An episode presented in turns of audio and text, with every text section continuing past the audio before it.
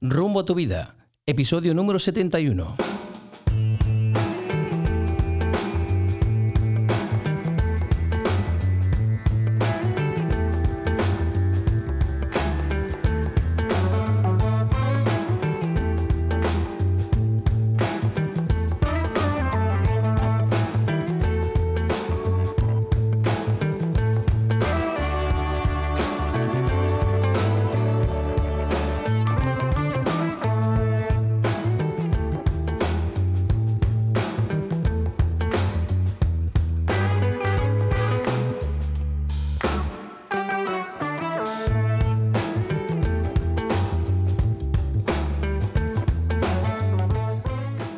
Amigos? Y bienvenidos a un nuevo episodio de Rumbo a tu vida.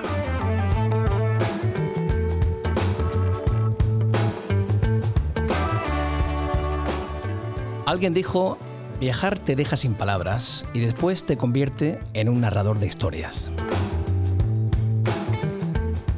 Hoy, en nuestro tercer episodio de la cuarta temporada, charlamos con Antonio Ruiz, conocido como Antoñillo por los amigos.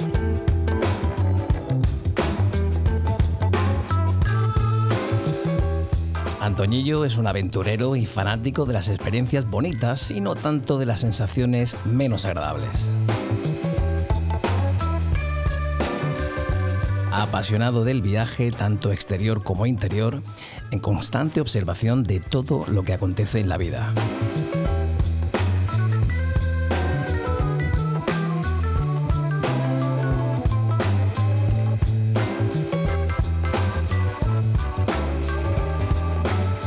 Antoñillo es un apasionado del viaje, como decimos, es entusiasta, apasionado en todas las vertientes, capaz de sentir la máxima espiritualidad en el Tíbet como de liderar una fiesta de ron en Cuba. Amante de la madre tierra, contador de historias y sus sensaciones, a veces auténtico, otras miedoso, su propósito, sin rechazar ningún lugar, es llegar a ese equilibrio entre la esencia y el personaje.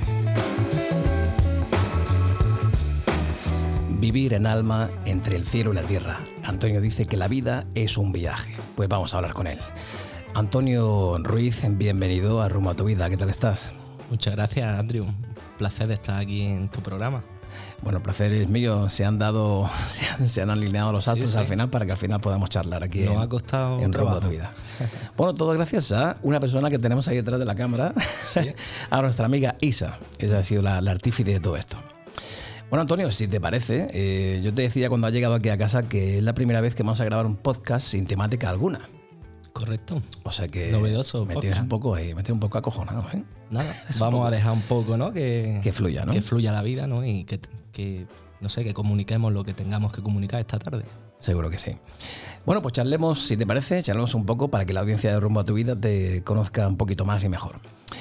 Antonio, ¿cómo te describirías a ti mismo?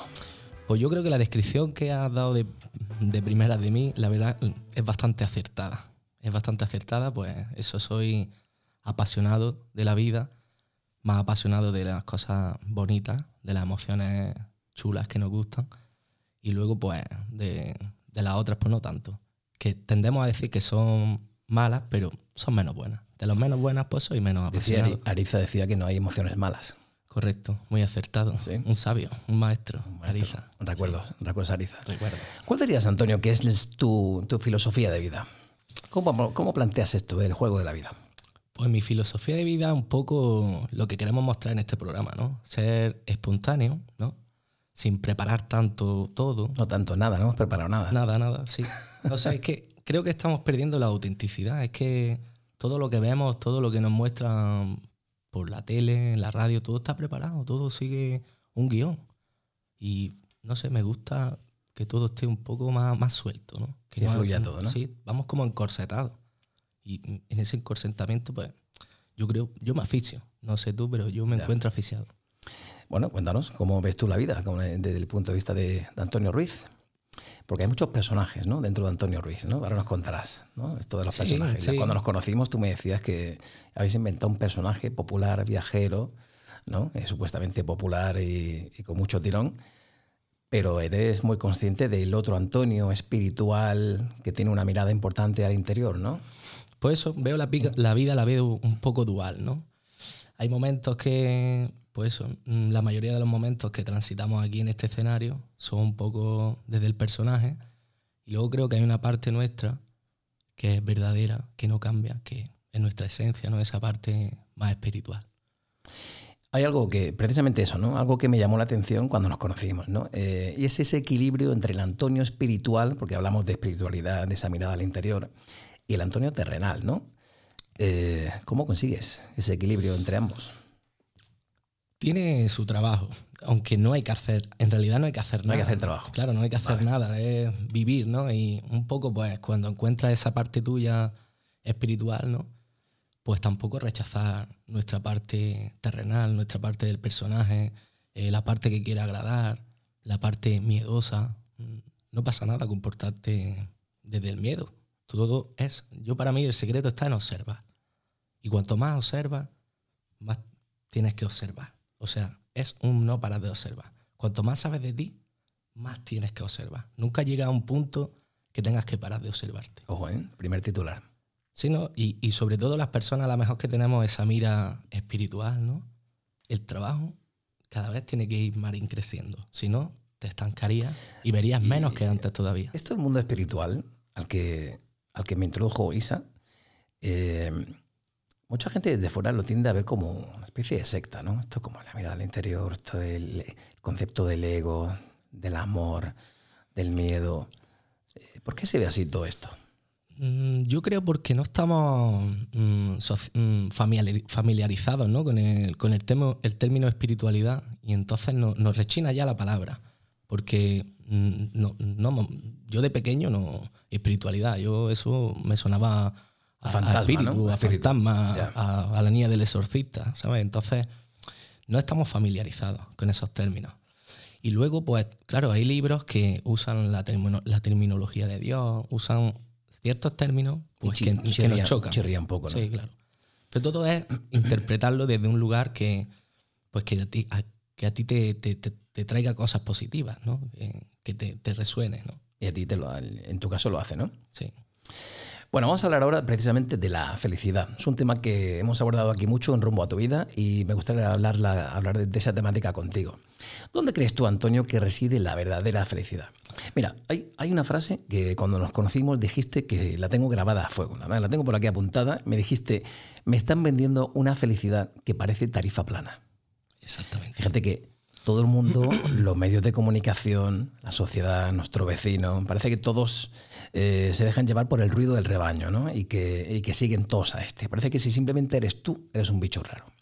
Según Antonio Ruiz, ¿dónde reside la verdadera felicidad? Evidentemente la felicidad reside en nosotros, pero tendemos a buscarla afuera. Y luego también lo que dicen, nos han vendido un mensaje que es eso, parece tarifa plana de felicidad y eso no existe. Parece que siempre tenemos que despertar contentos, que siempre tenemos que dar las gracias. Uy, hoy voy a tener un día extraordinario. No, hay días malos que uno no tiene ganas ni de verse. Y es normalizar eso. Y luego mm, creo que mm, también la sensación esa que tenemos de vacío, porque ese vacío mm, creo que va intrínseco a la, experiencia humana, pues cuando uno topa con ese vacío, pues feliz, feliz, feliz no es. Y creo que ahí está el secreto, ¿no? En encontrarse con ese, con ese vacío, con esos momentos que no nos gustan tanto y, sentir que la, que la felicidad... Hay momentos felices, pero que, es, es, ese, esa felicidad, ¿no? ese ser feliz, está dentro de nosotros en, experimentar todo lo que acontece, no en ser, en, ser selectivo. ¿no? Voy a ser feliz si tengo esto. Si tengo lo otro, no soy tanto. Claro, precisamente al hilo de lo que dices, yo muchas veces en clase, eh, con muchos alumnos he hablado de, de países ricos y países pobres. ¿no? Y claro, aquí en la, en la, la zona del mundo donde nos ha tocado vivir, pues es un, vivimos en una sociedad capitalista en la que todo nos incita a que gastemos, a que consumamos, a que consigamos el nuevo teléfono, el último teléfono, el nuevo coche. Eh, y yo quería comentar contigo, como viajero que eres, Antonio, que has estado ya por medio mundo, ahora nos comentarás tus experiencias en, en esos viajes. ¿Has visto felicidad y pobreza? ¿Has visto felicidad en países pobres? He visto pobreza, he visto pobre, o sea... Pobreza. Pobreza, he visto pobreza, pero he visto niños muy felices sin tener grandes cosas. Que eso eso a mí la verdad que me impactó bastante. Sí que es verdad que hay una diferencia entre la pobreza y la miseria. He visto mm, lugares muy, muy, muy pobres, sin tener ni siquiera ni un techo donde vivir, ni, ni comida. Entonces creo que ahí es complicado ser feliz. Pero claro, soy consciente de que también es una perspectiva mía, ¿no? Porque, bueno, si nos vamos un poco a la, a la espiritualidad ¿no? profunda, mmm, quizá e, e, ese, ese, alma ¿no? que ha encarnado en esas personas pues pobres o que viven en este estado de miseria, por lo que sea, tiene que experimentar esa vida, ¿no?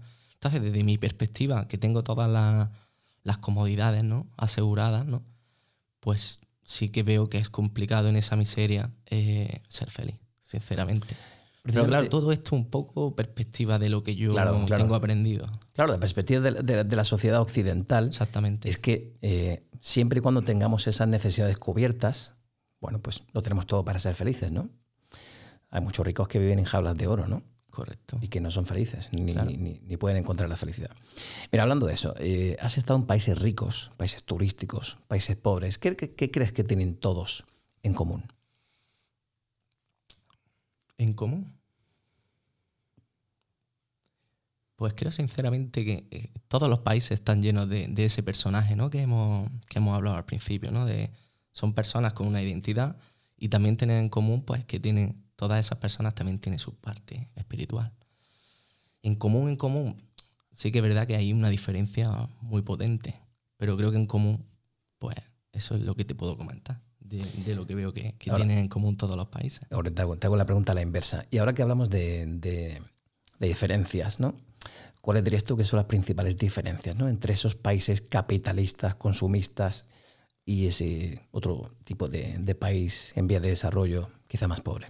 Pues sobre todo, ahora que hemos hablado de, esa pobreza ¿no? y de esos niños, ¿no? creo que los niños de, los países menos desarrollados, pues todavía siguen desarrollando su creatividad a la hora de jugar, eh, no están tan influenciados por la tecnología como aquí, viven más en contacto con la naturaleza. Mm, un poco aquí como antes también, ¿no? Eh, es como que en ciertos sitios la vida todavía no ha pasado y en, el, tema de, lo que es los avances tecnológicos y eso, que llamamos nosotros evolución, están más parados, pero mantienen un poco ese saber vivir de, antes, ¿no?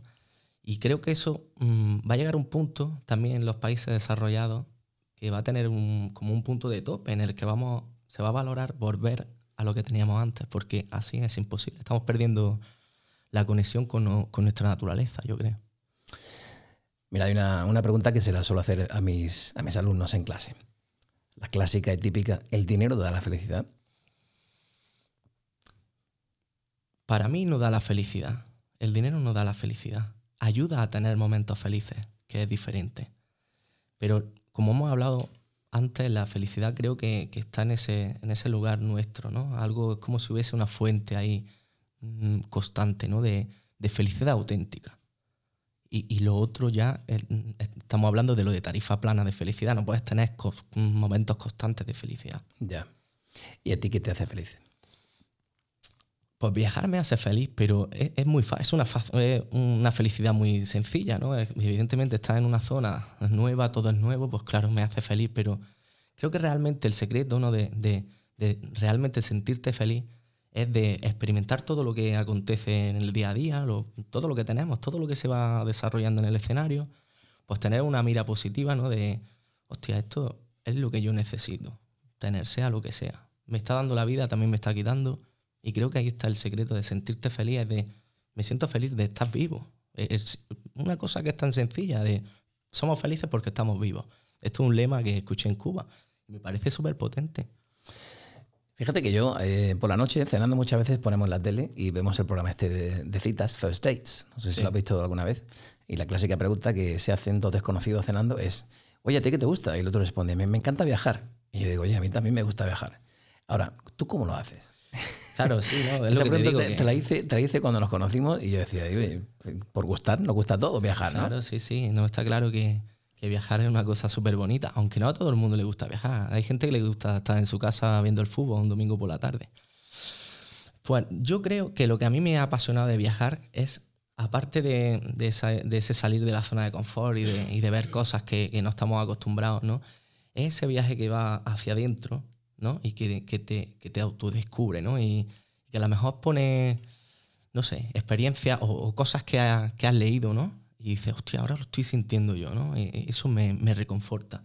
Pero lo que te digo, de viaje es muy fácil tener estas sensaciones. Entonces yo creo que, como digo en el leva, ¿no? De que la vida es un viaje, ¿no? Mm, y la vida es ahora, ¿no? Entonces cada día pues vivir un poco en ese modo viaje, ¿no? En ese modo nómada, ¿no? De que todo, todo fluya, todo sea nuevo. Que es complicado. Yo reconozco que todos los días no digo, hostia, estoy pasando por aquí, no por fluye Uno todos los días. Ahora todos los días es imposible fluir, ¿no? A eso es lo, lo, que me refiero de tarifa plana. Hay días que no fluye y ya está. Permítetelo. Permite un día que a lo mejor no estás tan conectado con, con esa manera apasionada de vivir y no pasa nada. Es también parte del viaje. bueno, bien, no, me alegra que digas eso, porque lo que uno ve en internet es todo lo contrario, ¿no? Que todo es súper feliz, que todo el mundo está contento, que todo el mundo viaja, eh, todo el mundo está en hoteles. Oye, Antonio, eh, de todos los sitios que has visitado, todas esas vivencias que has tenido, ¿qué te llevas en la retina y, y qué te llevas en tu corazón de cada sitio que visitas? Pues la retina me llevaría a paisajes inolvidables, ¿no? Como un viaje que me, conforme me estaba diciendo que me llevo en mi retina. Ya no en la retina, sino en, en todo, ¿no? en el corazón. Eh, esos paisajes que yo viví cuando hice el trekking a la Napurna, que fueron increíbles, aparte la experiencia, ¿no? esa conexión que, que tuve por primera vez fuerte con la naturaleza, gracias también a, la persona que me acompañaba, ¿no? porque quien te acompaña en un viaje es muy importante. ¿no? Y también me llevaría en la mochila eh, a las personas que conoces. Eh, las personas, mm, sí, los sitios son bonitos, cuando ya has visto X playa, cual más turquesa o la octava playa que ves súper bonita, no te, no te llena tanto, ¿no? Pero siempre la persona que hay allí, la persona que conoces, eso nunca se olvida. Y no sé lo que tiene el viaje, mm, creo que es la forma de vibrar, ¿no? Que, que tenemos la las personas que nos encontramos, que estamos vibrando de una forma parecida. Y al final se causa ahí como una conexión muy bonita. Y creo que las personas para mí en los viajes han sido muy, muy importantes. Totalmente de acuerdo, porque precisamente la semana pasada yo tuve un viaje por trabajo a Niza y conecté de una manera increíble con, con dos personas, pero sobre todo con una. Y de la noche a la mañana, conexión inmediata y nos hicimos amigos, mantenemos el contacto, por la mañana nos mandamos mensaje y es curioso, ¿no? Conexiones viajeras. Conexiones viajeras, correcto, correcto. Bueno, y hablando de esos países exóticos o no, ¿con cuál te quedarías? Mm, no me puedo quedar con un, con un, país en concreto. Sí que a lo mejor el primero, que fue Filipinas, ¿no? que viajé así de una manera diferente. ¿no? Venía también de, de un momento de cambio. ¿no? Quizás el punto de inflexión en mi forma de ver las cosas ahora. Y podríamos decir que ese fue el inicio ¿no? de, de, de, este modo de ver las cosas. ¿no? Pero cada viaje te trae una cosa. Y en el momento que no me traigan cosas diferentes, dejaré, dejaré de viajar. Bueno, pues dinos entonces, ¿en cuál te gustaría vivir? Pues me gustaría vivir donde vivo. Mm, muchas veces tendemos a perdernos en una idea futura, ¿no? De, pues me gustaría ir a este sitio, me gustaría cambiar de trabajo. Es que mi pareja, no, donde estamos es donde tenemos que estar y donde me gustaría vivir es aquí, en Granada. Qué buena donde estamos es donde tenemos que estar. Ah, sí, correcto. Fíjate que en inglés hay un refrán que dice The grass is always greener on the other side, ¿no? Y para mí yo siempre doy muchas vueltas a eso, ¿no? El césped siempre está más, verde al otro lado. Y uno trabaja, se levanta temprano y trabaja y trabaja y piensa, bueno, pero yo aquí estaría mejor y yo allí estaría mejor y allí todo iría mejor. Quizá no, ¿no? Eh, cuando, cuando estás allí. Lo, tengamos más cerca de lo que queremos, ¿no? No, está claro. Cuando estás allí, quedarás estar en otro sitio. Si es que yo creo que eh, el ser humano no se conforma nunca volvemos a lo mismo, es un poco eh, pues saber andar sobre esa inconformidad, ¿no? Que va intrínseca también, ¿no? Cuando tú consigues una meta, quieres otra. Cuando tienes esto, pues quieres mejorar en esto. Siempre vas a tener, de alguna manera eso es lo que nos ayuda a evolucionar, ¿no? Y creo que mm, es llegar a ese equilibrio, ¿no? De verlo, de que nunca estamos satisfechos del todo y, saber estar tranquilo y en paz, ¿no? con lo que tenemos. Y creo que desde ahí tomas más valor el presente. ¿Qué prefieres? ¿Lectura? ¿Películas? Lectura siempre. Lectura. ¿Cuál es el mejor libro que has leído? complicado. El más reciente. Pues mejor, uno de los mejores libros que consideraría el libro es El poder de la hora. Y uno que estoy leyendo ahora. Ese tiene telita, ¿eh? yo lo tengo aquí. Lo tienes ahí, ¿no? Ese, hay, que, degustarlo en, en, chupitos. Sí, hay tranquilito. Y luego estoy leyendo uno ahora que, bueno, he leído varios. Yo suelo leer bastante, la verdad. Y he leído muchos libros en cuanto a aclaración de términos, ¿no? Y de comprender cosas. Pero hacía mucho tiempo que no leía un libro de autoayuda que me ayudara. O sea, todo era adquirir conocimientos, eh, comparar experiencias. Esto lo, esto lo vivido yo. Y esa comparación, ¿no? Y sobre todo adquirir nuevos conocimientos. Pero un libro que me esté ayudando como me está ayudando este que estoy leyendo, hacía ya que no, que no leía. Y se llama, es algo así como la codependencia cara a cara con tus miedos hasta llegar a la libertad y es de Krishnadanda o algo así. Krishnadanda. Sí, es que tampoco, yo los títulos, el poder de la hora es que es un clásico, ¿no? Los títulos a veces mm, se me olvidan. Pero vamos, que si lo buscamos con estos datos que he dado, lo vamos a encontrar. la, lectura te aporta también, ¿no? Te, da esa serenidad, te, da ese antoñillo que tenemos aquí delante hoy en día. Me aporta mucho. Y este libro en concreto, ya cuando era una persona ¿no? que, pues que se observa, ¿no? que trabaja eh, el ego, esos apegos, esas cositas que empezamos a ver de primera, ¿no? pues un libro que tú mm, estás leyendo, ¿no? Y dices, no, porque la, la persona dependiente, la persona que se apega, tal y cual. Y dices, yo no, yo, yo soy un viajero de cojones, ¿cómo me voy a pegar yo a esto? Pero luego viene tu parte, la persona que es antidependiente porque no quiere enfrentarse a sus miedos, la persona que huye de una relación porque no quiere mm, mostrar algo que, que le avergüenza o no sé.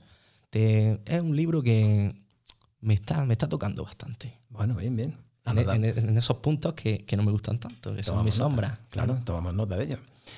Si tuvieses que elegir una persona a la que admiras, ¿quién sería? Una persona que admiro. O te replanteo, te, te, te reformulo la pregunta. ¿Qué cualidades admiras en una persona?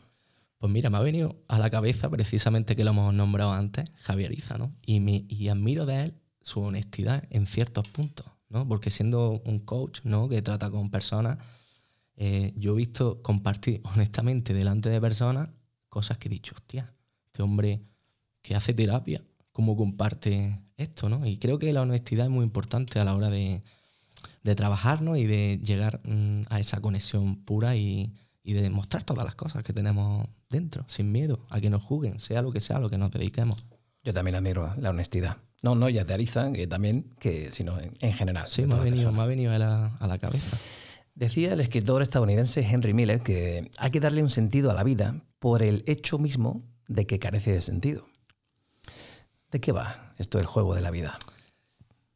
Pues no sé yo si soy el más adecuado para, aclarar esta frase, la verdad, porque para mí mm, creo que la vida no tiene sentido realmente y creo que el sentido no está en, busca en buscar un sentido, ¿no? sino en, que ese sinsentido tenga sentido. No sé si lo logro como la, como la frase que decía, eh, no hagas que los días cuenten, eh, no, no, no, cuentes los días, haz que los días cuenten. Exactamente. dale tú el sentido a la vida, ¿no? Sí, creo que es que es una pregunta que no, deberíamos de hacérnosla, ni siquiera, ¿no? Es que ya la vida, el hecho de que se desarrolle la vida, ya tiene ese sentido sin sentido. ¿no? pero en la vida hay tantas variables que, que, va uno en el juego, en el sueño este que es la vida, ¿no? que para algún amigo que tenemos en común esto es un sueño. También lo decía Calderón, vimos en una especie de Matrix. ¿Qué te parece a ti que es todo esto de la vida? Pues sí, una especie de. piececitas en, un, en, un, videojuego de alguien? Sí, un videojuego, llamémoslo videojuego, llamémoslo tablero de parchí o. Un poco. Mm, ¿Y qué hacemos la manera de aclarar ¿no? esta, esta, terminología de la Matrix, ¿no? Es, mm, como yo lo veo, ¿no? Es un poco, pues hay un tablero, ¿no? Que es este escenario mm, donde se desarrolla la, experiencia humana, ¿no? Y bueno, pues siendo esa ficha que juega, ¿no? Mm, va pasando por etapas, por casillas, se da como una ficha, vuelve, retorna, ¿no? Y creo que el error está, ¿no? En creerte que eres esa ficha realmente creo que hay que tener una mira más, hacia adentro, ¿no? más profunda, ¿no? y, pensar ¿no? que quizás haya algo ¿no? más mm, de esta ficha ¿no? que juega, ¿no? de este cuerpo lleno de huesos. Creo que esa mm, terminología creo que aclara bastante el tema de la matriz. Por lo menos. Qué bien. mm, Me gusta. Así lo veo yo. Como que juega la OCA y se cree que es la ficha que está en la OCA en ese momento, ¿no? Sí, tampoco cae en el error, ¿no? Pero hay algo más de la OCA. Sí, yo creo que hay, hay algo, ¿no? Hay como una existencia, ¿no? Eh, fuera de nuestra comprensión que, que nos mueve según en qué situación, ¿no? Mm, Como si hubiese una, una empresa, ¿no? La podemos llamar la trans, ¿no? Que te va moviendo para que te transformes, ¿no? Para que tú experimentes lo que, lo que tú tengas que experimentar. Como si hubiese hecho un pacto previo, ¿no? De, a ver, mm, yo como, como esencia, como alma, tengo que experimentar esto aquí en la Tierra. No sé. Y luego, de forma sutil, también tendemos a que esto es un juego y aquí nadie se responsabiliza. No, no. Cuando yo estoy jugando al parchís, estoy jugando al parchís. Aunque haya algo que sea más real, ¿no? Que, que este, este juego, ¿no? Pero tú te tienes que responsabilizar, ¿no? De lo que pasa, de afrontar tus miedos. Creo que es un poco Interesante. buscar ese equilibrio, ¿no? reflexión. Entre hay algo más allá de... Si tú eres puro equilibrio, ¿eh? A veces también me desequilibrio, como todos, claro. ¿Hay una divinidad ahí fuera? ¿Hay un creador último ahí fuera? Fuera, fuera, no creo que esté fuera. Mm, creo que, mm, et- et- mm, o sea, esta, esta- este tablero, ¿no?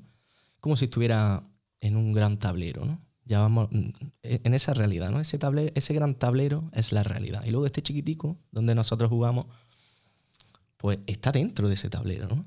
Y está, yo creo que está todo un poco conectado. Fuera, fuera, mm, creo que no está fuera. Hay una fuente ahí de todo, ¿no? Ya, que, una que es- fuente. claro que mm, embarca todo lo que somos.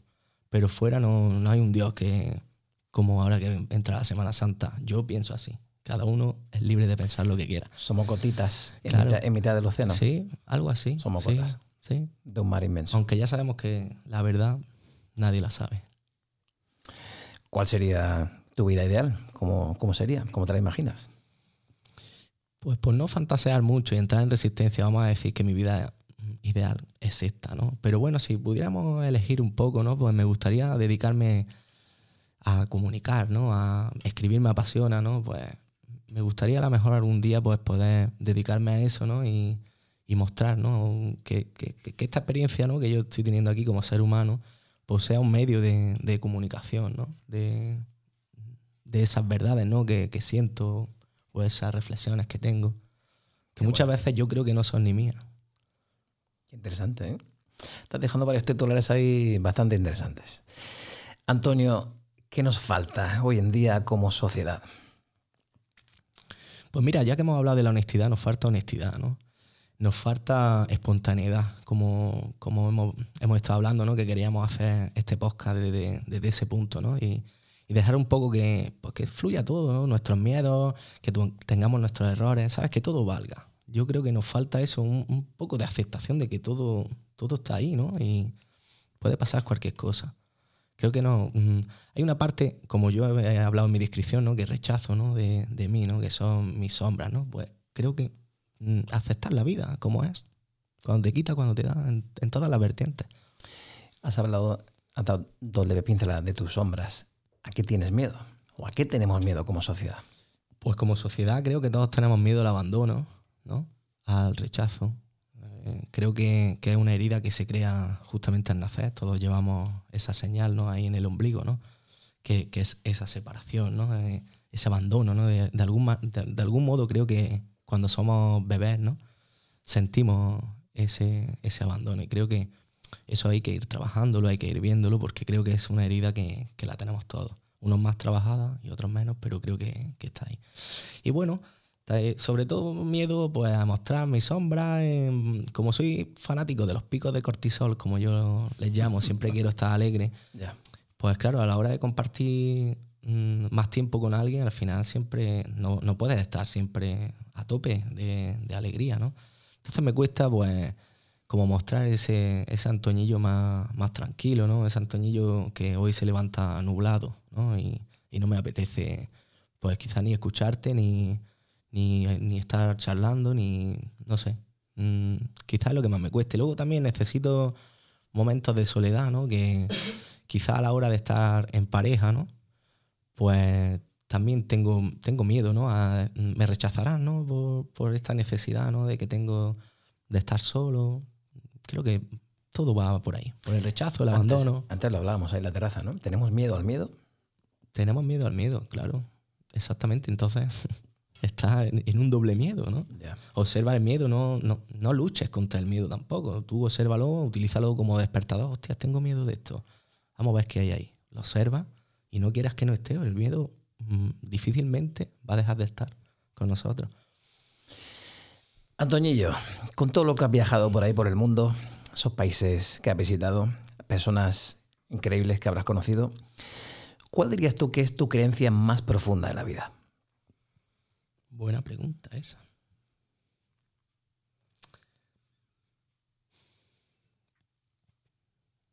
Tendría que meditarla bien, ¿eh? la pregunta esta. ¿eh?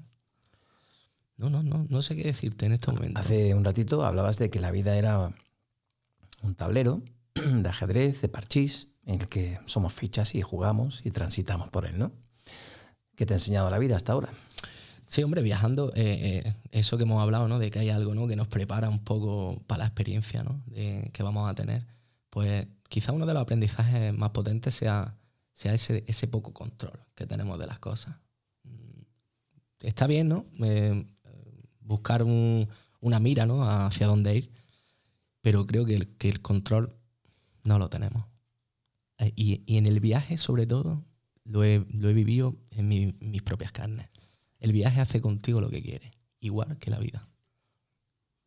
Creo que esa es una de las filosofías más, más bonitas y, y las creencias más, más arraigadas que tengo del viaje. ¿no? Soltar un poco el control y, que deje- y dejar Fíjate, que ocurran las cosas. Fíjate que en la sociedad y en la vida vamos buscando el control permanentemente, ¿no? Queremos tenerlo todo bajo control. El trabajo, la casa, ¿no? La, la vida profesional, la personal, los hijos, todo, ¿no? Exactamente, yo creo también como el miedo, ¿no? Creo que nunca vamos a dejar de controlar, igual que nunca vamos a dejar de tener miedo, pero que mm, es ser consciente, ¿no? De que tú estás intentando controlar en todo momento. ¿Y cuántas veces controlas? Muy pocas. Es observar la sensación de control. No creo que, no haya, que haya nadie aquí que, que vaya sin control, pero creo que eh, eh, el equilibrio está en, en observar cómo quieres controlar siempre y siempre ocurre lo que tiene que ocurrir. A veces lo que quería y a veces lo que no quería. No pasa nada, tú controlas, pero no te aferres al control. Que queremos decapitar muchas veces eh, pues actitudes ¿no? que van con, con- con- las personas que somos. ¿no? Queremos decapitar esas actitudes, no. Es observar el error, ¿no? Cómo estamos equivocados. Mañana volvemos a controlar, vol- volvemos a planificar lo que quieras, pero observarlo. Vamos a descontrolarte. Imagínate que mañana puedes amanecer, puedes despertar en cualquier lugar del mundo. ¿Dónde sería?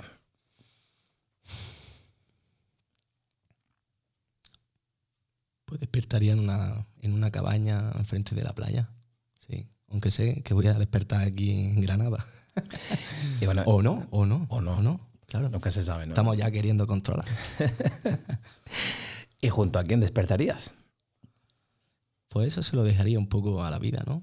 Si tengo que despertar solo, pues solo. Y si tengo que despertar con alguien, pues no, no me viene nadie a la cabeza. Antonio, ¿qué haces para, para trabajar en ti mismo? Pues lo que hemos estado hablando. ¿Lees, meditas? ¿Qué- Sí, leo, medito. eh, sobre todo observarte. Para mí la clave está en la observación. No, no hay otra cosa. Pues sí, el presente está muy bien, pero si no te observas no sabes si estás presente o no. ¿no? Es esa observación, ¿no?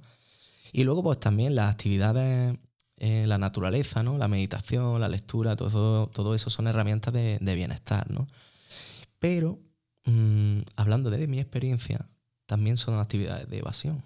Porque las actividades de bienestar, cuando tú estás pasando por una situación donde hay que observar, te evaden un poco, ¿no? Tú estás, te vas todos los días al monte y meditas y haces deporte y comes dieta ayurvédica, macrobiótica, estás con tu perrita, mo- momentos de soledad, de lectura, haces de- ejercicio, pues tú es otra burbuja más.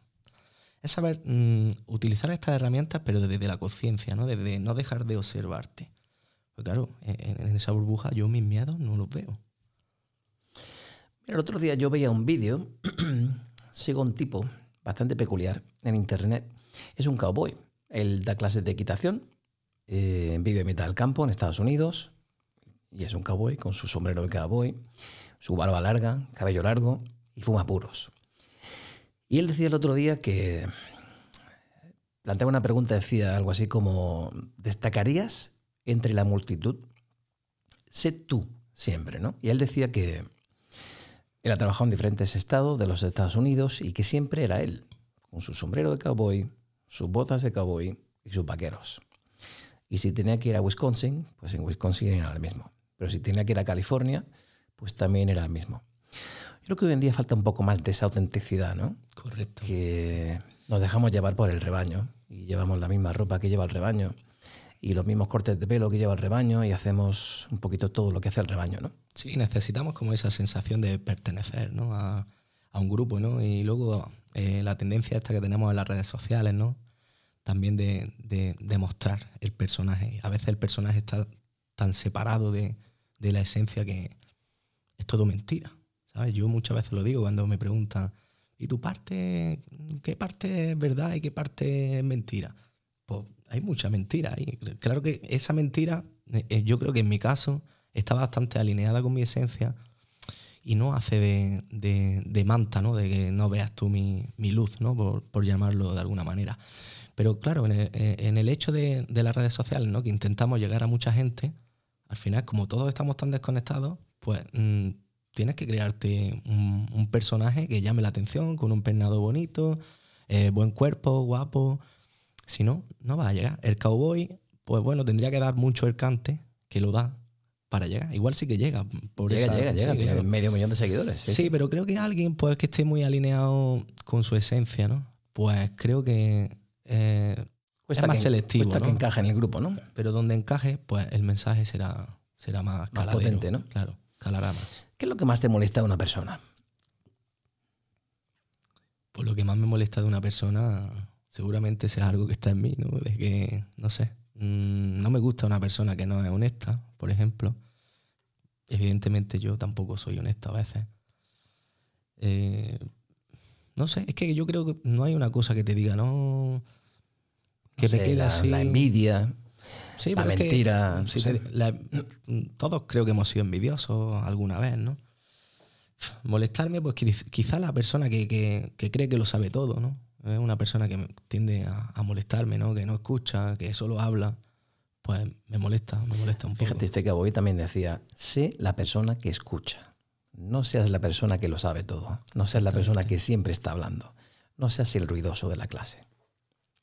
Más razón que un santo. Y, creo que se llega mmm, a esa escucha también mmm, cometiendo el error de siempre hablar, ¿no? Te das cuenta que empiezas como a dar lecciones, ¿no? Como querer siempre llevar mmm, la voz cantante y, te estás perdiendo algunas cosas. Yo creo que ahora hablo menos que antes. Escucho más. Creo que hay que pasar por esos errores también. Si pudieras cambiar una cosa de la, de la sociedad, del mundo, ¿qué cambiarías? Hombre, lo primero, el mundo es como es y creo que lo único que podemos cambiar es la perspectiva en, cómo lo miramos, ¿no? Pero si pudiera cambiar algo, pues la verdad que mmm, cambiaría esa desigualdad ¿no? que hay en el mundo, ¿no? Pero claro, luego mmm, perderíamos ciertos equilibrios ¿no? que hay en países pobres eh, en, lo que es el valor de, del dinero, pero no pobres de, de, de bienestar, ¿no? Entonces que cuando nos ponemos a cambiar, corremos un riesgo de que a lo mejor al cambiar no, no sea tan perfecto como, como creemos. Entonces, bueno, mmm, me gustaría que el mundo estuviera un poco más equilibrado, pero no me atrevería a cambiar nada. Dejaría que todo fuera como tiene que ser. ¿Qué es lo que más anhelas hacer?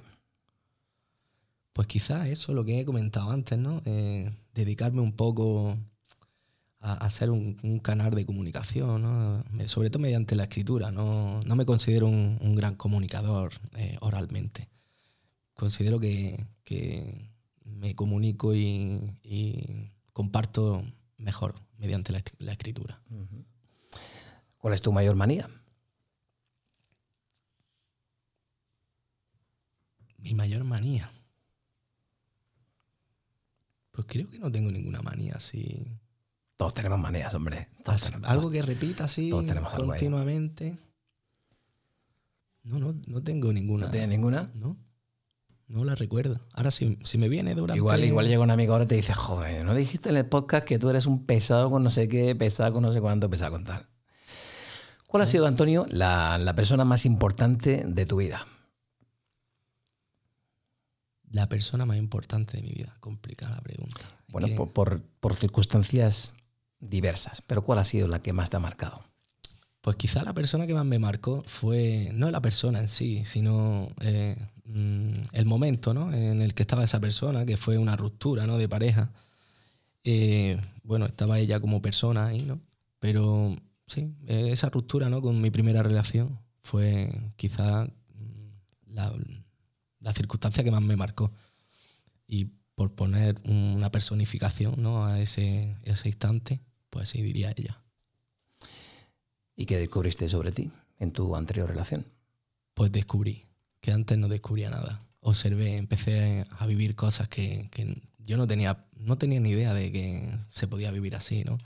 Yo me acuerdo el, el primer viaje que hice, que fue con ella, eh, yo allí no me paré de quejar, no, me, no paré de querer controlar el tiempo, el tiempo meteorológico me refiero. Eh, hubo circunstancias ahí, estuve enfermo, o sea, el viaje, mm, yo viviéndolo allí, no lo estaba disfrutando.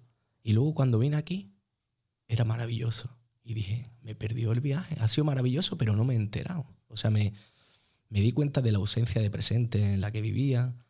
Me di cuenta de, muchas cosas. Que luego, mm, o sea, ese viaje lo hice después de la primera ruptura. Tuvimos ahí como un remember.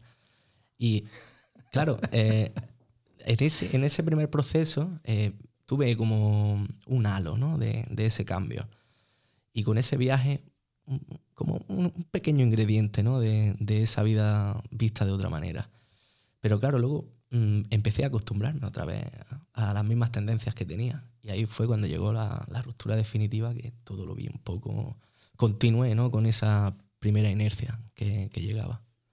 También tuvo un poco que ver ¿no? con pues eso, lo- lo- los primeros vacíos ¿no? que empiezas a sentir. Empiezas a trabajar y a lo mejor pues lo que buscas es esa, saciar ¿no? esa necesidad materialista. ¿no? Cuando ya la sacias, pues, te, quedas ahí vacío. ¿no? Cuando sacias el tener pareja, empecé como a, sentirme como si tuviera así como estados de depresión, cosas que yo nunca me había parado a, a- a observar. Yo siempre había sido feliz y, y los domingos pues veía mi partido de fútbol y no le daba más vueltas a la vida, ¿no? Y llega un punto ahí que empiezas como a replantearte cosas y no sabes ni cómo ni por qué. Pasa un momento Bueno, que llega y... Para mejor, claro, ¿no? sí, Para mejor. Exactamente. ¿Qué harías hoy si te dijesen que mañana vas a morir? Complicada esa Casi nada, pregunta, Es complicada esa pregunta. No verías el partido el domingo, ¿no? Bueno, pues estaría aquí, seguramente, ¿Sí? Andrew, sí, sí, estaría aquí. Mm, no sé, también como hemos hablado de, de ese punto de vista, ¿no? De, de- de esa espiritualidad, ¿no? En, en esa espiritualidad creo que, que mm, no, no llegamos a morir mm, ta- tal cual, ¿no? Eso da para otro podcast, ¿eh? Sí, Eso da, da- da da para pa- otro da para podcast. otro, no sé para si. Es que, claro, replantearte la vida todos los días está muy bonito, ¿no? Decir, voy a tomarme la vida como si fuera a morir mañana, ¿no? Pero es que eso sería un poco descontrol, ¿no? Sí que es verdad que cuando, por ejemplo. Estaremos, estaremos todos viajando por ahí por el mundo, ¿no? Claro, sí, a lo mejor replantearte, pues bueno, hoy voy a estar aquí en el programa de Andrew y igual es el último programa, la última vez que voy a compartir algo, ¿no? Y tomártelo con, con ese entusiasmo, ¿no? Y, y con esa novedad todo, ¿no?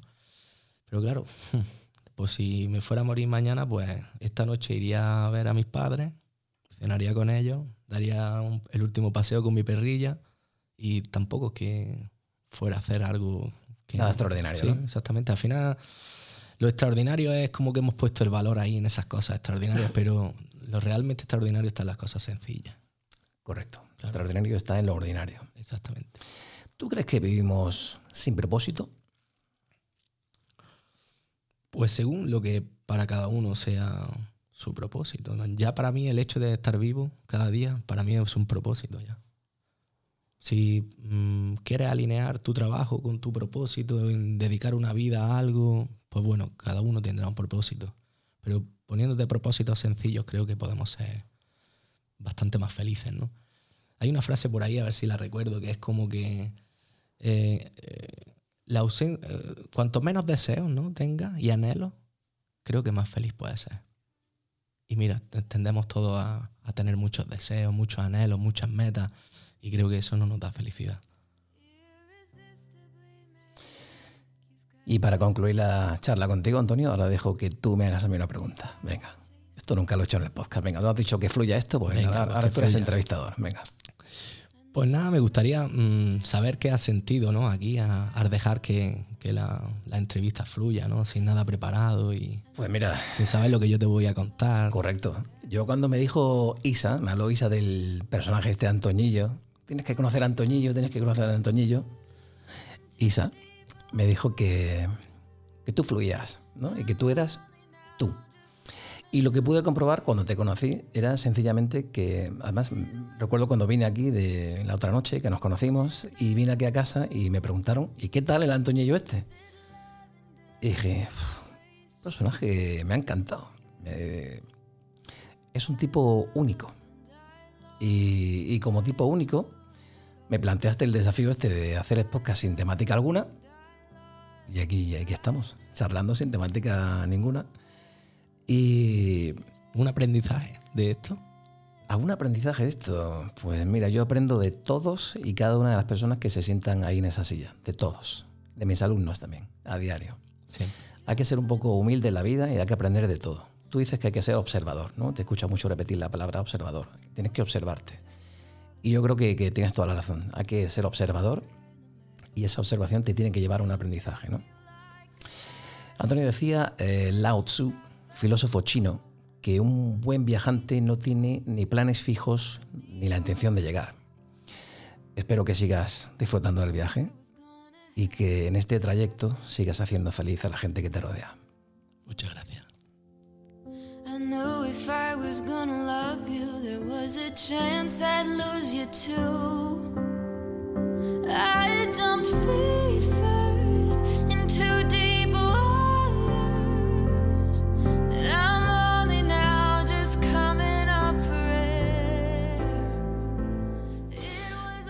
Pues ahí queda la charla con Antonio Ruiz, más conocido como Antoñillo, un nómada, un personaje peculiar, único y extraordinario. Si te ha gustado la entrevista, si te ha gustado la charla, no olvides que nos puedes dejar una reseña, que nos puedes seguir en redes sociales, que nos puedes ver en YouTube y todo eso que se suele decir al final de un podcast. Mientras tanto, sed felices.